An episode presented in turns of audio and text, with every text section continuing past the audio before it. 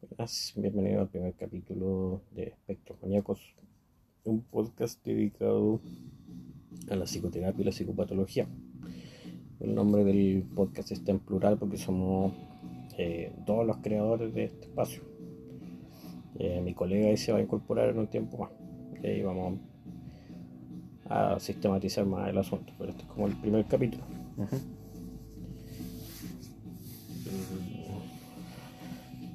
La serie está dedicada eh, a escuchas como ocasionales, colegas también y um, alumnos también que estén buscando algún grado de orientación desde la experiencia de un par de, colegas que ya llevan un tiempo en esto. Muchas preguntas sobre lo que es psicoterapia, eh, así que con eso tenemos de sobra afortunadamente. Lo primero una pregunta recurrente que, que señalo en psicoterapia, cuando los pacientes dicen, bueno, los mismos colegas de repente también ofrecen esa posibilidad, cuando dicen, eh, ¿tienen algún tip para controlar mi ansiedad, algún tip para controlar mi, depresión, un tip para controlar mi, mi TOC? Entonces, a esto refiere el capítulo de hoy, los tips, ¿qué son los tips? ¿Para qué sirven? Eh, esa es la pregunta central, es realmente si sirve el tip o qué uso se le va a dar también. Claro, uno de los más común, un tip que sea común los ataques de, ansiedad, que el paciente logre controlar la respiración, que haga cierta inhalación y exhalación a cierto ritmo. Y claro, con la depresión siempre se le aconseja como llamarlo tanto desde el psicólogo, o sea, o sea sí, de repente eh, cierto grado de orientación como ejercicio o, de su alimentación. Bueno, eh, como se sabe, hay receptores ahí de los neurotransmisores en el estómago, entonces obviamente que, que influye lo que comemos en, nuestro estado de ánimo. Eh, o socialice más, o, una serie de, consejos que se le da a la gente. Eh, de por sí no son malos, o sea, tienen, tienen un, cierto rango de efectividad, pero ahí viene la pregunta clave, o sea, ¿por qué estos tips parecieran no, servir? ¿Por qué los pacientes terminan igual nomás de psicoterapia, terminan viendo un psiquiatra? ¿Por qué pese a que el paciente sabe que está mal, le dieron estos ciertos tips para controlar sus síntomas, no logra salir de este estado? Eh, y refiere también a una serie de, de otros aspectos de lo que es la, psicopatología. Eh, un requisito principal en, la psicoterapia, o quizá no la psicoterapia, sino con el hecho de querer ya eliminar algún, síntoma, eh, parte de las ganas quiero yo de verdad cambiar esta cuestión. me, está haciendo la, vida cuadrito, me está haciendo la vida miserable. Entonces, claro. Y, y el asunto es que las ganas están al principio las ganas eventualmente se van. O sea, hay pacientes que no sé, están como una, dos o tres sesiones muy comprometidas después se desaparecen. Y con los tips, el pacientes que nunca han estado con psicoterapia siguen estos tips y es como que se le olvidara que tienen que hacerlo y vuelven a recaer en el síntoma porque el síntoma vuelve una y otra vez.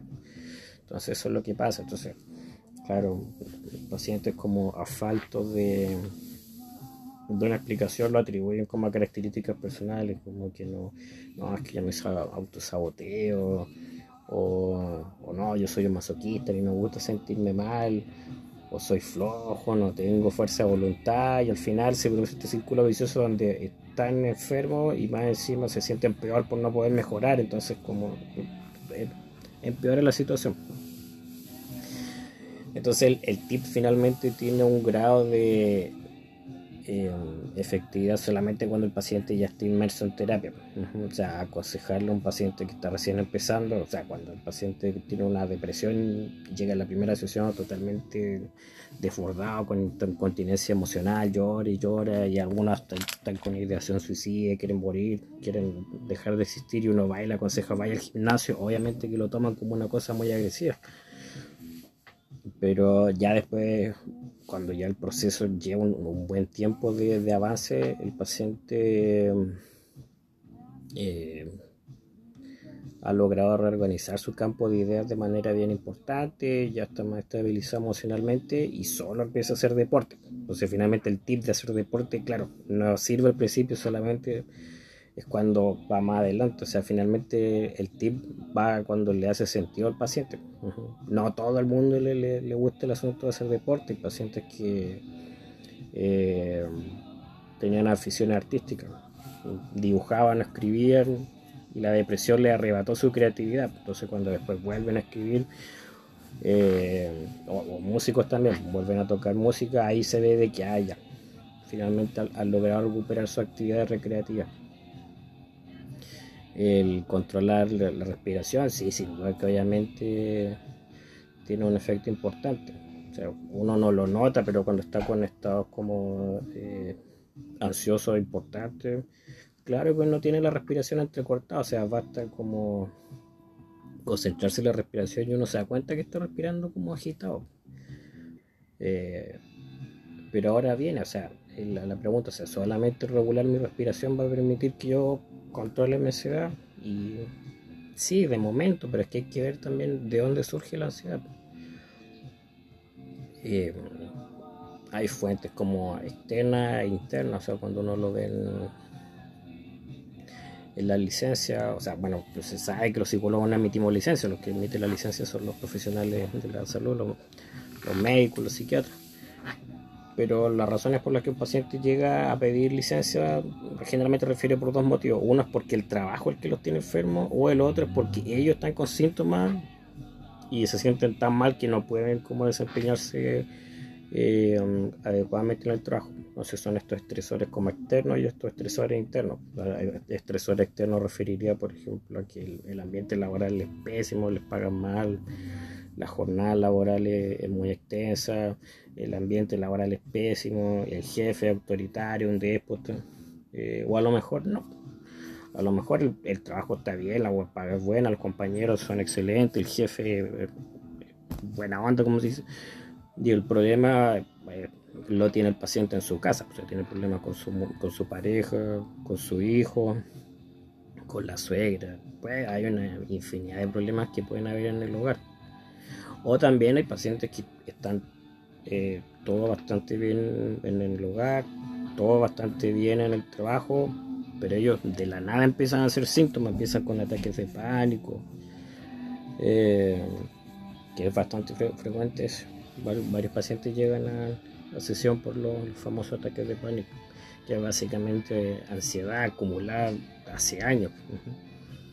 Este, lo que se le llama como el, retorno de lo reprimido, como decía Freud. Que eso vamos a verlo más en detalle en, otro capítulo. Entonces, claro, hay que ir viendo, o sea, yo le puedo dar todos los tips que quiera, pero ¿qué es lo que pasa con su fuente de ansiedad? ¿De dónde viene su fuente de ansiedad? O sea, viene de afuera, el trabajo, la pareja, es interno, algo que vivió en su infancia, que nunca pudo darle como un, un cauce, elaborarlo. ¿De dónde viene? Y una vez que empecemos a trabajar esa fuente de ansiedad, ya podemos hablar de, los tips. Y ahí sí van a servir. Entonces, claro, por ahí, viene. También tiene el paciente tiene una relación como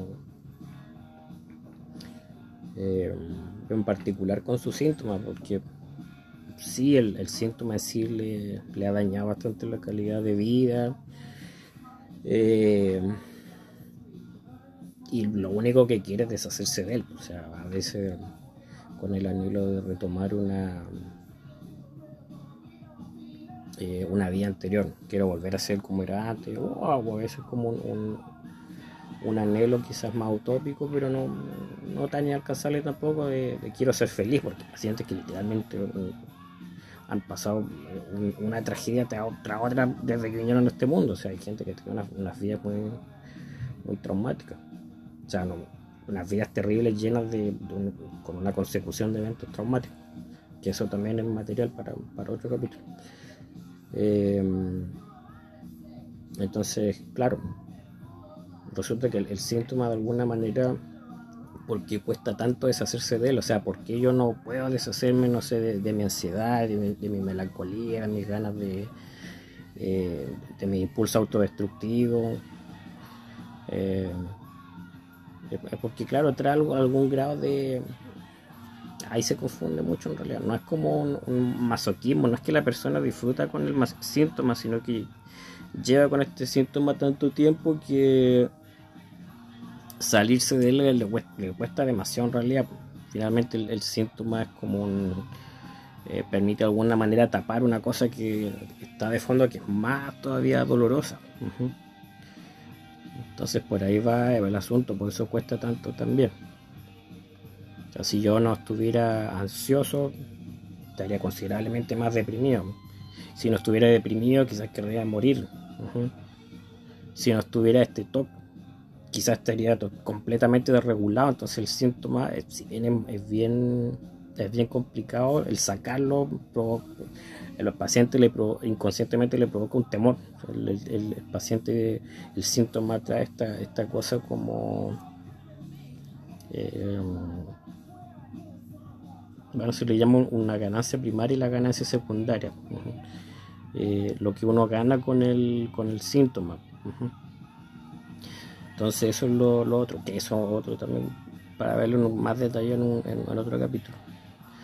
Eh, el síntoma básicamente es una repetición de algo, por eso es como una teatralización. Entonces por eso cuesta tanto o sea, tanto cambiarlo en realidad. O sea, por voluntad, porque en terapia sí se puede. Entonces nos preguntamos si sirve el tip. Sí, sirve solamente cuando el paciente ya como ha ingresado en lo que es la, terapia propiamente tal. Ajá. Eh, también están las presiones como a nivel externo, socioeconómicas, que son completamente reales. O sea, el, paciente dice, finalmente lo que pide es como usted, deme un tip para controlar mi ansiedad y yo poder rendir en mi trabajo y no y seguir para adelante, aunque mi trabajo sea miserable y lo pase horrible, quiero seguir para adelante. El problema es que eso, nosotros no somos máquinas, desafortunadamente, entonces nuestros recursos, nuestra fuerza en algún momento se agota y ya no podemos seguir hacia adelante y tenemos que ya literalmente chocamos contra una pared y tenemos que empezar a replantearnos cosas. Hay siempre está la, opción de, eh, de hacer denuncias dentro del trabajo respecto a malos tratos y cosas así, pero hay trabajos donde el, el maltrato es una cosa tan sistematizada y naturalizada que en realidad no queda de otra que, que renunciar y buscar otros horizontes laborales a lo mejor más sano, pero no tan bien pagado, o a veces sí, ambientes más sanos y mejor pagados también, porque eso es, eso es el ideal. O a veces eh, no hay ninguna oferta laboral y hay que emigrar a otra región, que no, no es el ideal, pero a veces no queda de otra. Entonces, claro, ahí viene el asunto. O sea, mi fuente de estrés, la que, la que me tiene eh, agobiado, no importa tan, los tips que me den, si esta fuente sigue ahí presente acosándome, no puedo salir de ahí, no, queda de otra que ya empezar a replanteármelo. Ahora lo veo en el caso de, trabajo, pero también es con las parejas. O sea, si estoy con una pareja que, es reiteradamente infiel, bueno, tema de la infidelidad, también otro material para otro capítulo. Eh, cuando hablan de. Eh, están con parejas como maltratadoras o, estos infieles que son ya. esto es como adúlteros en serio, o sea, que engañan una y otra vez la pareja. Entonces, claro, ahí viene la, la pregunta en el fondo, o sea, esta persona con la que convivo me, genera un nivel de estrés importante, entonces da lo mismo que tip me den, que me manden al gimnasio, que me manden a comer más sano, que, que, controlen mi respiración, si finalmente esta persona es la que sigue ahí. Y la otra cosa es que hay que tener presente que la terapia tiene una frecuencia semanal, o sea, una pura vez que uno ve al paciente.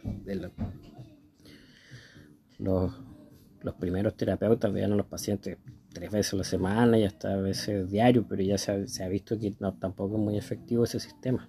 La idea es que el paciente uno lo, vea una pura vez a la semana y el resto de los días ahí eh, con lo que ha aprendido en la sesión logre cómo funcionar. Entonces, claro, ahí es un poco caminar contra la corriente, trabajar con el, con el paciente cuando está inmerso en, un, contexto angustiante o maltratador. cuando el que ejerce maltrato el jefe, los compañeros, la misma pareja. Da lo mismo la terapia, todo el tiempo que uno somete a terapia al paciente, si ya la fuente del estrés está clara, ya hay que alejarse de eso. Eh, y es una cosa que en, nuestro desarrollo se nos pierde. Los animales tienen bastante claro que donde hay fuego tienen que correr, donde hay un depredador tienen que correr, o sea, cuando saben que se están, están siendo amenazados tienen que, huir de esa fuente. Lo, a nosotros las personas se nos pierde en, el, en parte del desarrollo y tenemos que recuperarlo eso. Eh, los pacientes con el eh, transcurrir de la de la sesión, o sea, cuando ya llevan un buen tiempo, recuperan su valía, su su o sea, su sentido de autovalía, su autoestima, de, hey, yo no me merezco estar viviendo esta cuestión, no necesito estar con esta persona, no necesito este trabajo, no, no tengo por qué pasar esta cuestión. Y ahí es como que esa palabra tan, tan sea que el, el, empoderamiento, se empoderan y, y salen de ahí, efectivamente, pero no una decisión fácil, o sea, y eso es lo otro, toda la gente sabe lo que tiene que hacer. O sea, no, no es tanto de que uno como psicólogo, cuando la, gente dice, deme un tip, y uno como básicamente le llega al paciente con un consejo, con una cuestión, una solución brillante que nunca se le ocurrió. Eso no es así, o sea, todos los pacientes saben lo que tienen que hacer. O sea, la persona que está con una pareja maltratadora, desde antes de, de poner un pie en la consulta, sabe que tiene que separarse de esa persona y el que está en un trabajo donde ejerce el maltrato sabe que tiene que renunciar. Finalmente eh, no es tanto ver el consejo en sí, sino que ver cuáles son los motivos que, impiden que pueda tomar esa decisión. Entonces, claro, por ahí va, el asunto. Entonces, sí, esa es básicamente la, la noción del consejo, ¿cierto? Del, o del, del tipo. De, la terapia es un trabajo efectivo cuando es bien hecho y cuando es gradual y cuando hay un compromiso de las dos partes en realidad. O sea, el compromiso del paciente es asistir o conectarse en el caso de las terapias o en línea o online como las mías. Eh, obviamente pagar una sesión y agendarla. Ese es su único deber. Y uno como, como terapeuta tiene el deber obviamente de ir haciendo el estudio caso a caso y analizando el progreso. Y se puede avanzar bastante bien. Eh, eso también es otro material como para otro capítulo del rol que de repente asumen los, terapeutas. Eh, cuando de repente somos como muy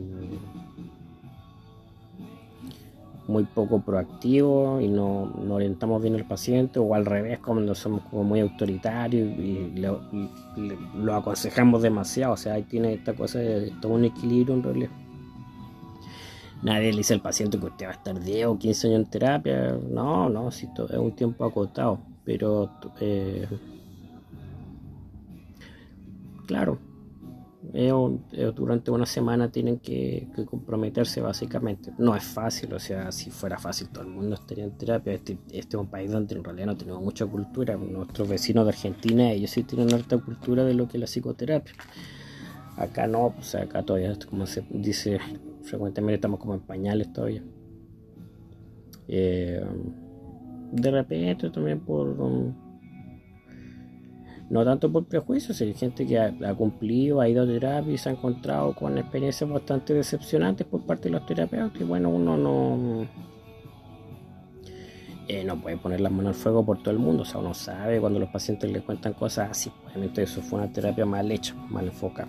Entonces, claro, y no, no es fácil también abrirse ante un desconocido, o sea también existe ese temor, particularmente en los hombres, de que no quiero ir a terapia porque voy a terminar llorando. Entonces, la, mera idea de ponerse a llorar frente a un desconocido es una cuestión que a mucha gente le resulta como aterradora, y eso es otro material también para, para, otro capítulo. El abrirnos frente a un otro, mostrarnos vulnerables y durante toda nuestra vida luchamos para ser fuertes y después tenemos que hacer este ejercicio, claro que resulta difícil, entonces como destacable, o sea, se entiende cuando los pacientes no quieren ir a terapia o los que han ido han han abandonado el proceso y los que han seguido hasta el final también, o sea, todo, todo, todo es destacable y todo es entendible. Entonces, claro, eso básicamente sería este primer capítulo, como le llamo, como soy solo yo, podríamos como calificarlo como una editorial. Pero eso.